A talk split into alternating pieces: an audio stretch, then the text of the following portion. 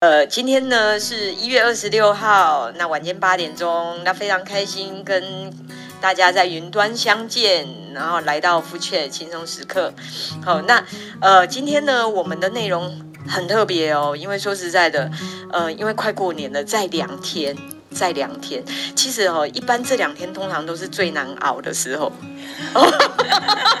你知道倒数计时哦，对不对？都是最难熬的哦。那剩下两天，对对对对对，大家都期待放假。那当然就是两天，我们当然就是呃，把所有的工作内容做一个 ending 嘛，吼，然后就要开始快快乐乐的过年了。所以，我们今天的主题呢，当然也是跟过年有关。好，我们今天要聊的就是呃，多的是你不知道的年。好，那我们也是 对，因为有很多不知道的事嘛。好，那呃，我相信也有很多不知道的年。哦，所以我们今天要来聊不知道的年。那我们今天也很开心哦，就是说在福雀这个地方，因为呃，其实说实在，如果有第一次来到我们福雀的听众朋友呢，呃，就是呃，也让您知道一下，就是说我们期待在云端有这样子的一个空间跟环境哦，就是让一般人对营养和这些专业的议题不是那么清楚的朋友。他们可以透过这个节目，那我们可以呃对营养多一些了解。那当然，因为是一些专业的议题嘛，吼，所以我们也很开心，我们都会请到营养师来这边跟大家做讨论。那当然，大家如果有疑问，哦，都可以在最后的部分的话，我们举手哈，然后上来，我们跟营养师聊一聊。好，那当然今天我们就很开心喽，我们要介绍我们两位大家应该都还蛮熟悉的营养师。好，第一位呢，就是我们社区营养卫教教育训练的专任讲师，国立台北护理健康大学的兼任讲师，我们的 Nice 营养师，掌声欢迎。嗨，谢谢各位福雀忠实听众，大家好，我是 Nice 营养师。快过年哦，家里准备好年菜了吗？俗话说，年菜选得好，运势跟得长哦。年菜选得对，开心又健康哦。其实各国也有很多的迎新年的方式啦，哈，那总是离不开吃。那今晚很高兴呢，可以跟大家一起聊年菜怎么吃好运又健康，可别错过哦。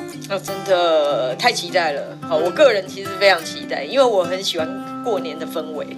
哦，真的，所以我们，好，当然赶快来，对，真的是喜气。好，那这。当然，我们就是来慎重的介绍我们的第二位来宾。好，我们擅长借由身心灵的平衡，好达成健康促进的温柔派营养师 Irene。掌声。Hello，大家好，我是 Irene 营养师。那先跟大家拜个早年，祝福大家新年快乐。那我们今天的话题非常的有趣哦，因为我们会带大家环游世界，那我们分享世界各国过年的习俗，希望大家会喜欢。啊，真的，然后这呃，我相信大家应该喜欢呐，只是他们没有办法表达哈，所以我 我接受到他们的讯息了哈，所以 对，因为我个人也很喜欢，我个人真的还蛮喜欢这样子的一个主题，好，所以当然一开始的时候，我相信，呃，在环游世界之前呢，哈，我们就是当然还是从台湾开始嘛，嗯，对，而且一般民众通常都是对营养师好奇的。对，好，为什么？因为大家都觉得营养师好像就是仙人，有没有？就是要仙女，哎，对，仙女，哦，就是都经过千锤百炼，然后都要吃的非常的健康，哦，所以当然一开始我们就是一定是要请教两位营养师吃的东西，我们就是跟两位营养师聊聊到底营养师都吃什么，哦，嗯，那当然在营养师说之前，哦，我自己先跳进去啦。哦，虽然不知道听众会不会好奇，哦，不过 我就当做听众好奇，我自己先讲。哦，我个人呢，哦，我们家每年，哦，就是那个年菜，餐桌上一定会有一样东西。好，哦，这个东西呢，它非常有价值，它叫做乌鱼子。乌鱼子就贵耶，哎，对对对，哎，所以。真的真的好，那我相信有一些人喜欢呐，哦，就像榴莲一样，有呃榴莲一样，有一些人很喜欢，有些人可能就还好，因为它味道算很重的。对对对，所以乌鱼子这个东西，它又加上又海鲜的鲜味，所以它其实要配酒不是那么的容易。哎，我怎么讲到酒？好，OK，好，这有机会未来我们可以聊一聊。OK，好，然后乌鱼子是这样哦，其实还有另外一个名称叫乌金。好，就是每年冬天的前后嘛，乌鱼它会随着那个冷空气，然后南移，吼，就是回游到台湾海峡，所以这个时候渔民就会去捕捞，好啊，捕捞之后当然就把它的卵拿出来嘛，然后呢，好把它腌制过后，然后再晒成干，好，一般是这样子。那因为很珍贵，好，所以它叫做乌金。嗯，OK，嗯，然后所以这个东西吼，其实它有趣哦，就是人家一般会说，呃，乌鱼子，因为价值不菲，哈，所以拿来送礼是最好的，嗯，所以一般就会有那种所以呃所谓的要乔事情，被乔代机，嗯，哦，就是要送乌金，然后就是要送乌鱼子。哦，会有这种状况，是是是是，哦，所以其实坦白讲，和欧金听起来也很像黑金啊，没有了，以上不代表本台立场，OK，对，这 Megan 说的哦，不是营养师说的，是是，对对对，好，那当然，因为它很珍贵，好，所以另外一个象征，好，它也代表丰厚的意思。哦，所以其实很好，那再加上说哦，它很方便，哦，就是烘烤啊，煎完然后切一切，然后配白萝卜，哦，或者是大蒜酸呐，哦，是是。就赞了，嗯，美味，对对对，配配烈酒，烈酒就百搭了，葡萄酒比较难配。对，没错，哦，所以我个人就很喜欢这个东西，只要能搭酒的，我都很喜欢。对对对，那其他营养师，嗯，我们家呢，其实上每年到过年就会想到我妈哦，她会用那个鸡汤来煮长年菜，这是很很特色的一个年菜了。对对对，啊，因为在台湾呢，十一到三月是这个芥菜的产季，那芥菜就俗称长年菜嘛，哈，嗯。对，可是各位你知道吗？长年菜在台湾的南部跟北部是不一样的哦。啊，真的吗？哎，是北部还有东部的常年菜选的是芥菜，就是挂菜为主。哦，挂菜。那台南以南，高雄跟屏东呢，菠菜才是常年菜哦。哦，所以要吃菠菜。嗯，那南部常年菜他们是连带根的菠菜，代表那个延年益寿。那北部吃挂菜是因为挂菜它的特色就是叶片最长最大，象征了长寿。嗯，哦，那挂彩它有点苦，但是它越煮会越甘甜，代表苦尽甘来哈。哦，那我们在吃的时候，妈妈都会叮咛哦，就是说在烹调的时候也特别是不用刻意把它切断，要从头吃到尾，有象征长寿、长命、百岁的意思。嗯，哦，对，原来如此。是啊，是啊。那不过这里要提醒这些有在吃一些抗凝血药物的人要注意哈，常年菜就吃一两口就好了。嗯、怎么说呢？因为是，因为这个抗凝血药物的中的那个香豆素会跟我们那常年菜里面的维生素 K 啊，会作用，会去中和抵消这个抗凝血剂的效果哈。哦、那反而会造成这个中风风险的增加。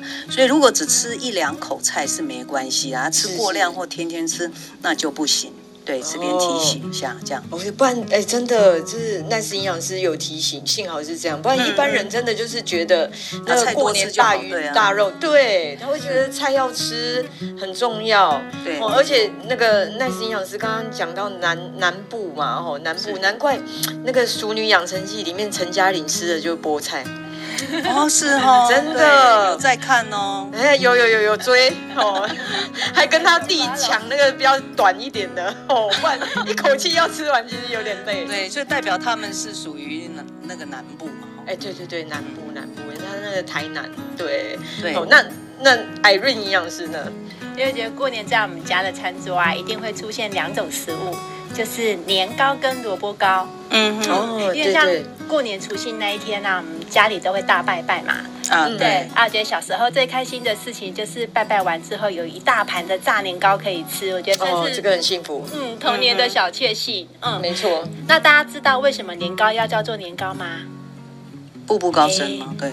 哦，对，它也是一个有一个含义是步步高升，然后另外一个含义就是，呃，我们年糕它是用糯米做成的嘛，嗯，对，那稻谷成熟的时间它是一年一次，是，所以过年吃年糕呢，它就是有一种庆祝五谷丰收的意思。哦，原来如此，所以它就叫年糕，还蛮特别的。对对对，那像萝卜糕的话，我们它的台语的谐音叫做菜桃，对不对？对，没错。那它就有好彩头的含义。那那个。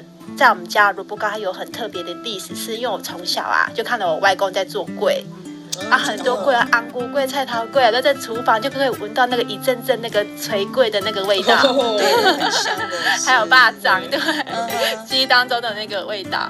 那我们觉得我们家萝卜糕真的是超级好吃的，因为不仅萝卜味十足之外啊，我们家是用用那个米去现打，嗯，然后跟萝卜糕一起，对，然后我觉得吃了一次一定会上瘾。真的，真的。然后过年呢，我们家的早餐还会吃，很常吃一道就是那个萝卜糕炒葱蛋。哦，好特别哦！你看葱葱香跟蛋香跟萝卜糕一起，哦，就觉得那个味道真的真的，马上来一盘。真的，是是，对，非常幸福。嗯，很推荐大家可以做这道料理哦，我觉得 CP 值满分。嗯，真好。嗯，哇，那这样子的话，就是想要食谱的，请待会就是 私讯艾瑞营养师。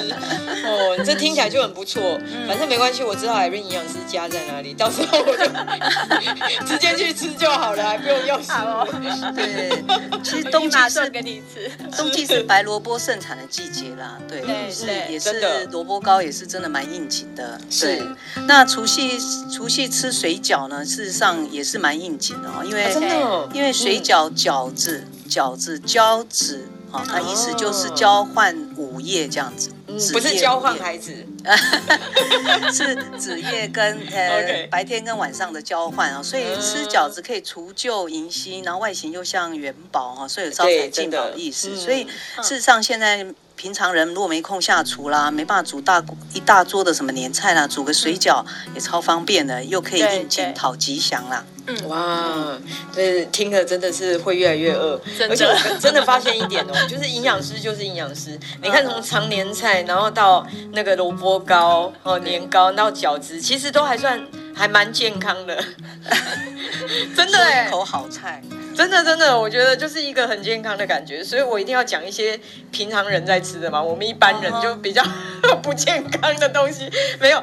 其实哦，有一个很重要的东西，其实我觉得年菜真的也要有，提供给听众做参考。嗯哼哦，就是当然大家有的人喜欢吃嘛，那有的人可能还好。可是因为一般年菜都会有它一些象征性的意义。哦，所以其实有时候就是摆着，哦，感觉上就是。哎，对一整年来讲的话，也是一种很呃祝福哦，或者说一种期待，真的真的是这样哦。就像猪脚，我们家也一定会有猪脚哦。对，一般猪脚我们都会认为它就是电视剧里面演的嘛，就是那可能去过警察局啊，或者是光完出来有没有要吃猪脚面线？嘿，对啊，不然就是祝寿，好，就是长辈对，就是福如东海，寿比南山的时候 要有猪脚。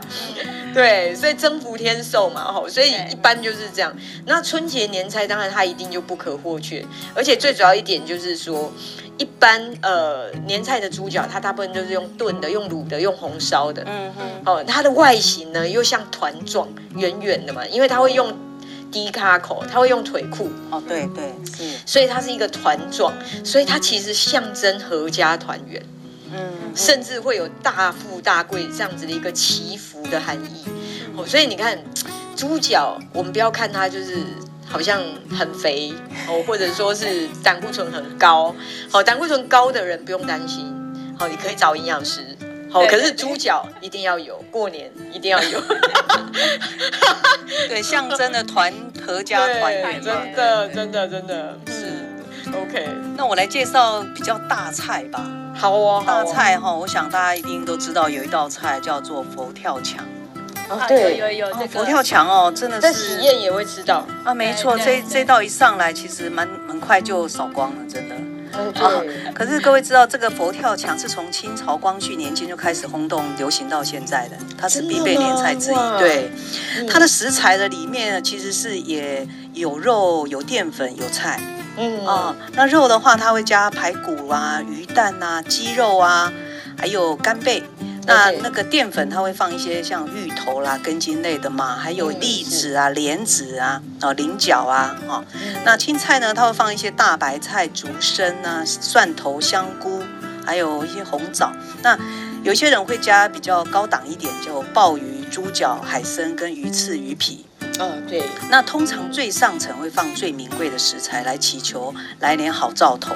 嗯，哦，那把这些食材呢全部放在瓮中呢，加高汤，然后调味去焖焖煮。我告诉你，那一打开啊，那真的是味道，真的是看了都会口水直流，真的魅力香了，魅力难挡哈！真的，对，真的这一道哈。不过这一道你们各位，你们两位知道佛跳墙这个菜名怎么来吗？呃，不知道。其实说实在，真的就是只觉得这个名字很炫，嗯、好，我个人觉得很炫。对，就是、佛跳出墙、啊，对，可是很难想象。是是，事实上呢，相传它是在清朝，原来是福州的有一有一名有很有名的餐厅叫聚春园，开发出来一个招牌名菜叫福寿全。啊、嗯，因为食材里面有十荤十素嘛。那材料种类多，所以象征着吉祥如意、福寿双全。嗯，那后来因为有文人呢、啊、品尝后吟诗赞叹说：“弹起荤荤香飘四邻，嗯，佛闻气禅跳墙来。哦”真的跳墙了，OK，是是跳出来，对，没错，由此就改名叫佛跳墙的典故哈，所以成为年节大菜之一。原来，所以佛是真的会跳墙，因为太香。是文人吟诗作对哦，从这里面引申而来这个名字的。真的，其实文人真的很厉害哎。嗯，我觉得他们真的很厉害，而且以前的文人就是比现代人真的多了一个非常厉害的部分，是他们骂人不带脏字。对，哦，我觉得这一点真的是很强，没错，这一直是我很想学习的部分。然后我后来放弃了。那我为什么放弃呢？因为你骂人不带脏字，对方根本不知道你在骂他，真的效果不好，够干脆就对了。是是是，效果不好，所以我觉得没有达到骂人的效果。对，我们就不用那么含蓄了。对，经过文人嘛，经过文人这样点缀一道菜，就感觉哦高尚许多。真的真的很厉害，我觉得文人很厉害。对，嗯，那我也来分享另外一个文人的菜色。啊，真的好啊，好啊，好。嗯，对，因为那个像东坡肉的话，我觉得也是一道大家都很喜欢的菜色。呃，像我在记得说，之前台北有一间那个餐厅的东坡肉啊，那个料理真的让人很回味。嗯嗯，它很不一样哦，它是跟挂包夹在一起吃的哦。哦，嘿，而且老板哦，他把它改成比较健康版的东坡肉，只是带一点点肥，所以其实吃起来很爽口，然后我觉得香气也很足够。嗯，没有太多肥的，就对对对，不会太不让你觉得太腻口这样子。是是，跟我的猪脚不一样，嗯要走不同的路线。是。那像东坡肉的由来啊，大家都知道说跟苏东坡有关嘛。嗯，对。那听说苏东坡哦，他不仅是一个文学家，其实他也很会做料理哦。哦，真的哦，我只听过他的无肉令人瘦，无竹令人俗。你好厉害，真的啊！所以我都觉得要有竹子，不然会很俗气。对，真的。然后这位苏先生啊，他非常喜欢他那个，他很很喜欢吃猪肉，所以他甚至还帮了那个猪肉做了一首打油诗，叫做《猪肉颂》。哦，真的哦，欸、很特别哦。对啊，那猪肉颂的内容说什么呢？他说。黄州好猪肉，可是它的价钱如领土。嗯，然后贵者不肯食，嗯，然后贫者不肯不解煮，嗯，然后早晨起来打两碗，饱得自家君莫管。嗯嗯，他意思就是说，在黄州啊，有这么好的猪肉，可是它的价钱却贫贱的跟泥土一样。是的。那富贵人家呢不肯吃，那穷苦人家又不会煮，那他早上起来就煮打上两碗，那自己吃饱了就不要在意别人说什么。嗯，了解，这也是激励自己啦。早上起来吃对对 吃东坡肉，激励自己这样。嗯，因为其实文人以前。文人骚客，他们其实都是非常孤单的，有没有？对对对。所以每天都要吟诗作对，这样才有办法抒发一些情感的东西，是对，给自己情绪的力量。真的，真的，真的，这很重要哇！连猪肉，对，连猪肉都可以，可以这样子宣宣送他，对对。对啊，真的啊，连佛都可以跳墙了，好厉害！我们刚刚那么多的大菜哦，真的。现在应该进入到甜点了。哦，甜点的话，我介绍一道，真的是叫八宝芋泥。哦，八宝芋泥。呃，其实如果有机会可以去那些传统市场，例例如例如台北的南门市场，就看到那个芋泥。嗯、一般市场也可以看到，嗯、那个芋泥上面摆了五颜六色的一些那个那个甜点。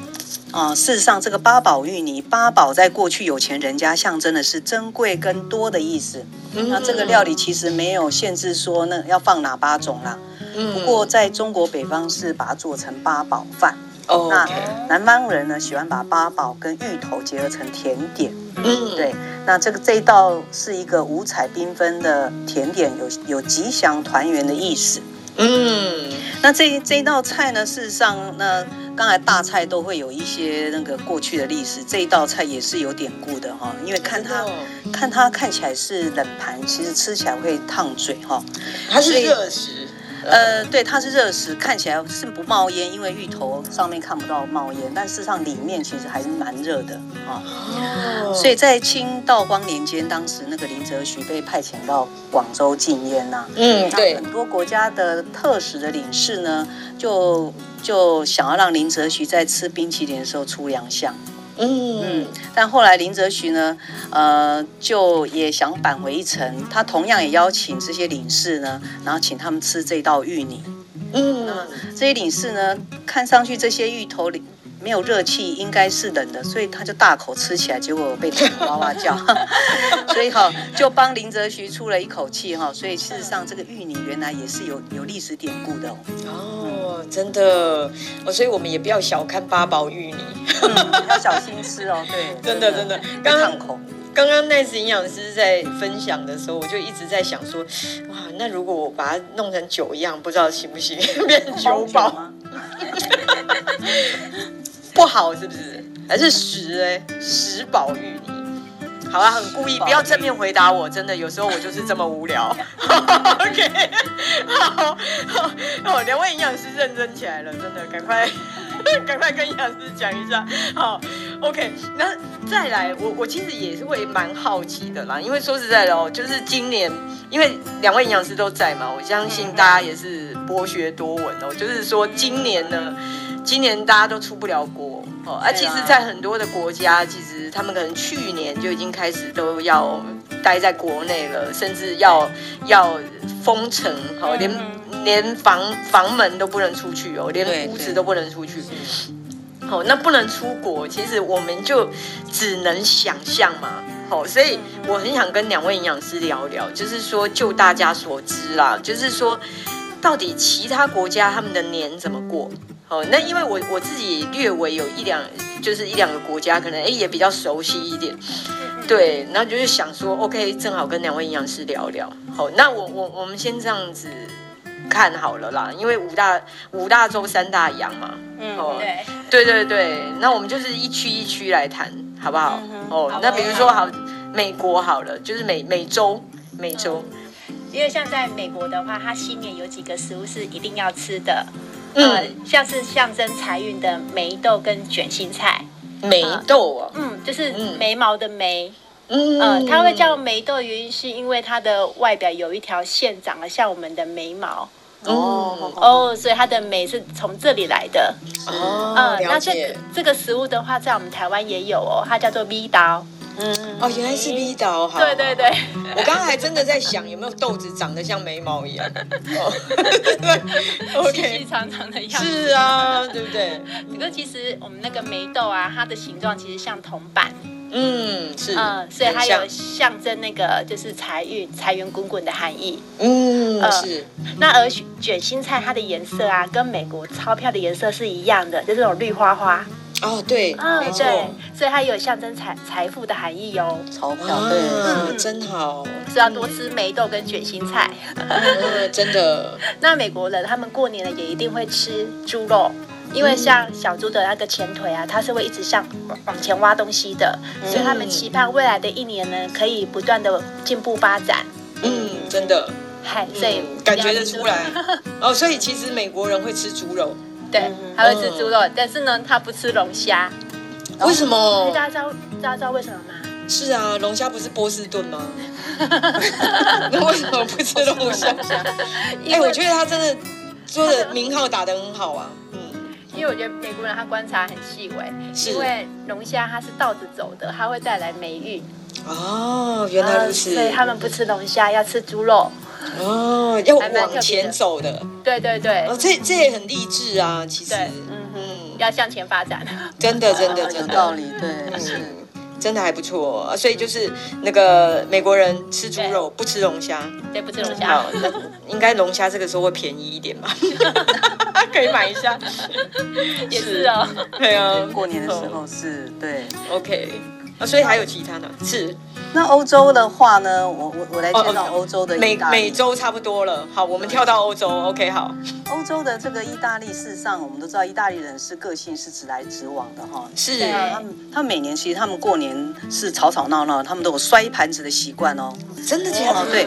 他觉得这样子摔可以去除厄运跟烦恼。嗯，懂，了解。蛮任性的。哎，没错，对。那他们呢，在除夕是狂欢之夜哦，那年夜饭是在晚上十二点才能开动。哇，对，他饿很久哎，哎，没错。那我们想知道那个意大利人他们年菜吃什么呢？他们首先是先吃鱼，鱼一定有的啦，重生万象更新的感觉哈，跟我们那个习俗是蛮相近的。是。那另外他会吃猪脚香肠。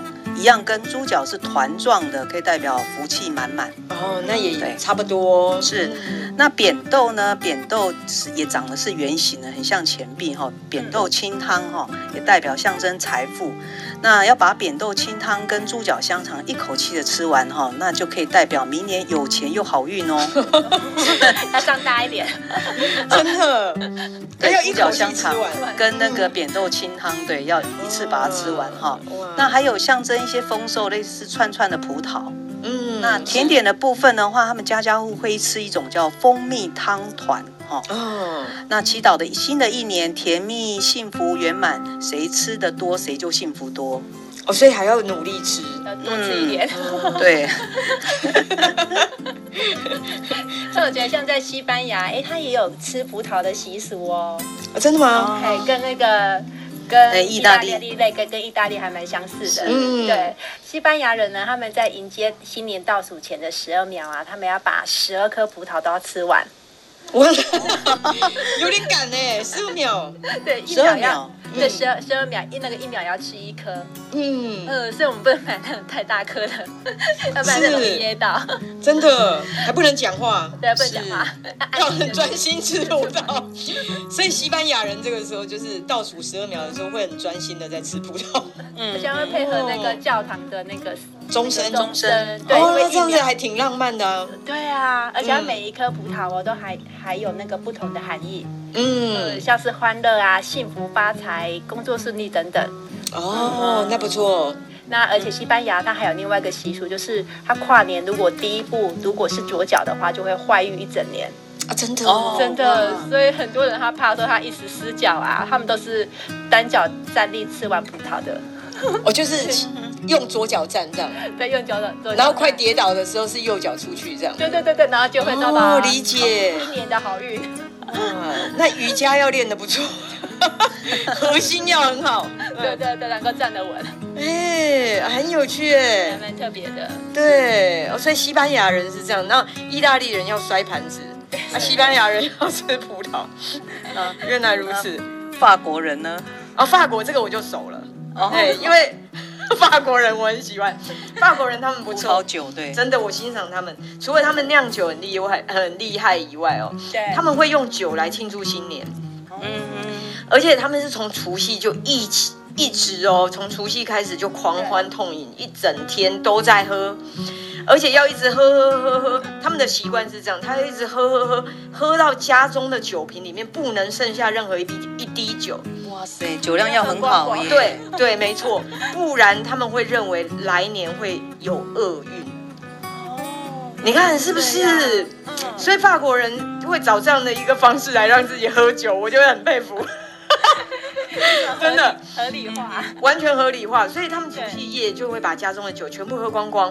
哦，所以很多人其实都是在外面那种捡尸啊，你们就睡在路边这样子。嗯嗯。哦，今年我是真的不知道啦。嗯。对，今年我是真的就不知道，不然的话，哎，不过他们新年过了啊。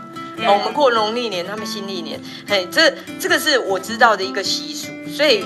未来真的可以好奇一下，来研究一下法国人他们 是不是真的是这样，因为还蛮不错的，很像他们的他们的个性很浪漫嘛，谁会谁会在大年初一就让自己醉醺醺的，而且还被捡尸，对不对？对他们有点像那个今朝有酒今朝醉，然后把他喝醉，然后反正忘光光，隔天就是又重新开始，重新开始，一切重新开始，真的。对，那我们来看那个亚洲的那个新马地区啊，嗯，事实上这个农历一年最具特色的菜叫做捞鱼生。捞鱼生，他们会在生鱼片吗？哎，对，跟那跟生鱼片有点相近，会在正月初七的时候才可以吃。那捞的话是广东话叫拌，那个搅拌的拌的意思哈，有那个风生水起、越捞越旺的意思。那这道菜是属于广东菜，它材料包括了就是生鱼片，有年年有余；红萝卜丝，有鸿运当头；啊，碎花生跟饼干碎片，就好像遍地黄金。五香粉跟胡胡椒粉呢，有五福临门；香油有财源滚滚啊。那酸甜酱跟橘酱橘子呃橘子汁呢，有甜甜蜜蜜的意思哦。啊，那把这些食材准备好之后呢，所有人都要站起来，用筷子一起捞拌的方式拌于这个。鱼片跟其他的配料，那捞鱼生的话有步步高升的意思哈，所以在捞的时候呢，如果能捞得越高，代表愿望呢就越有可能实现哦。所以在捞的过程，我们要他们要大声一起说一些吉祥话，例如身体健康哦，财源滚滚之类的这样子。哦，这样很好玩，很有意思，对，真的真的很有趣。嗯，那还要先想好自己要喊什么。嗯，对，大家一起来捞这样子。对对对，那不然喊得慢还有一点。那个 觉得好像不够有福气，要热闹，感觉这样吃饭是蛮有蛮有乐趣，蛮真的啊，真的啊，很好玩。OK，哦，所以这个是新加坡人嘛？嗯，对。那我知道的是菲律宾，哦，菲律宾其实很好玩。为什么知道菲律宾？其实我是一个很爱玩的人，所以我会觉得说，其实他们这样的一个习俗其实是非常有趣的。其实菲律宾人哦，他们从九月份就开始过新年。啊，他们的新年，因为他们是天主教徒，嗯，然后他们九月份开始过新年是，呃，一直到圣诞夜就是他们的除夕嘛，圣诞节就是新年的感觉，对对。对。那所以呢，为什么要九月份？因为对他们而言的话，就是呃，他们叫做 bird month，好，就是说，呃，我们从九月开始不是 September 嘛。哦，那这个这个后面九月、十月、十一、十二，它其实后面都有 bird b r，嘿，对，所以他们才会叫 bird month。哦，那所以也是因为如此，他们就是变成已经成为一种一种习惯。他们从九月份，你就会发现他们呃开始家家户户开始去布置，然后开始会有过圣诞节的感觉。哦，对，哦，所以其实因为他们是天主教国家，甚至百分之八十是天主教徒。哦，所以对他们而言，圣诞节要隆重，所以才会从九月份，就开始拉开序幕喽。你看这样子，有一种放四个月的感觉。那当然没有放假啦，可是那个氛围持续。因为就像我们刚刚在尬聊的时候在说的嘛，有时候喜欢过年是那种年节的氛围，那个气氛，对，是喜欢那个气氛。所以他们过了四个月这样的年节气氛。然后他们有一道料理，我觉得印象深刻的原因是因为，呃，台湾人不是我们中秋都要。烤肉嘛，对对对。好，那我认识一些朋友，就是哦，那很厉害，他们烤肉是之厉害的，他们还会烤乳猪。哦，台湾人一般就是可能烤香肠、烤肉啊什么的，然后当然比较厉害一点就是烤乳猪。然后呢，菲律宾人他们过年一定会吃烤乳猪。那为什么我有印象的原因，是因为。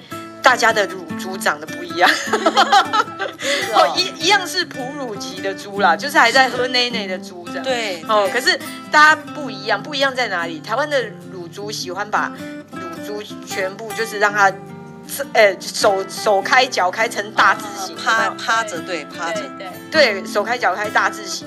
然后呢，菲律宾的乳猪不一样，他们很秀气哦，他们就一只乳猪，然后趴在那里，那脚是看不到的。他是趴在前面这样，好，因为我们现在是线上嘛，而且没有画面，所以我不能表演给大家。可是他其实就是可以把一只猪呢，一只乳猪，然后窝在一个盘子里面，而且嘴巴没有咬橘子，对，没有。哦，他跟中原普渡又不一样。哦，所以其实我算是，对对对，我算是对这种事情都会比较仔细研究的人。也是一种很特别的兴趣啊。哦，然后呢，它是很很酸甜的，你知道，就是东南亚地方其实都是这样哦，它酱料是酸甜的。嗯嗯。对，好，然后呢，烤乳猪的部分，它的胃里面要填充一些像茴香啊、胡椒啊、葱啊、柠檬草这些香料。嗯嗯嗯。嘿，所以他们算特色美食哦，而且是最重要的主菜。当然也有可能烤羊肉，然后或者是烤鸡，可是乳猪是他们最受欢迎的。哦，是哦。对对对，就像台湾人烤肉，如果你真的有一个烤乳猪，你就觉得哇，好厉害哦，然后在那边转转转转转，真的，所以我完全可以想象。所以菲律宾是我印象深刻的一个一个国家，就是他们过年吃的东西。对，很特别。所以真的，这个菲律宾，我们就看一下韩国。是，韩国吃他们新年吃什么？吃年糕。哦，这种年糕汤哦，年糕汤。是，他是学我们的吧？啊，没有，硬要讲。哎，对啊，其实韩国很多是沿呃我们中国历史那个的一些传承过来这边，哦，所以年糕汤是韩国人新年的第一餐，嗯，啊，必须要等到哈祭祀啊，啊拜拜之后结束后才能吃。那古代韩国呢，崇拜太阳，所以把年糕打成圆形状，代表太阳。那新年早晨吃年糕汤，代表了迎接太阳的光明。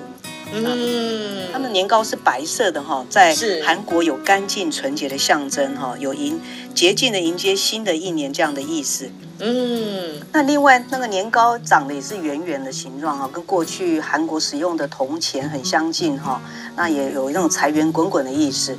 那韩国人呢，他们会说啊，吃了年糕汤就多一岁喽，所以大家大人都会呃问小孩说，您吃了几碗年糕汤啊，来问问他们的年纪，这样子，哦、很 特别是哇。那北韩呢，跟南韩就不一样了。北韩哦，他们的新年是用糯米加松子加栗子粉跟枣泥蜂蜜去蒸煮成的甜饭，嗯啊，来，那有有这样子的甜饭呢，代表就是人丁兴旺，日子过得好。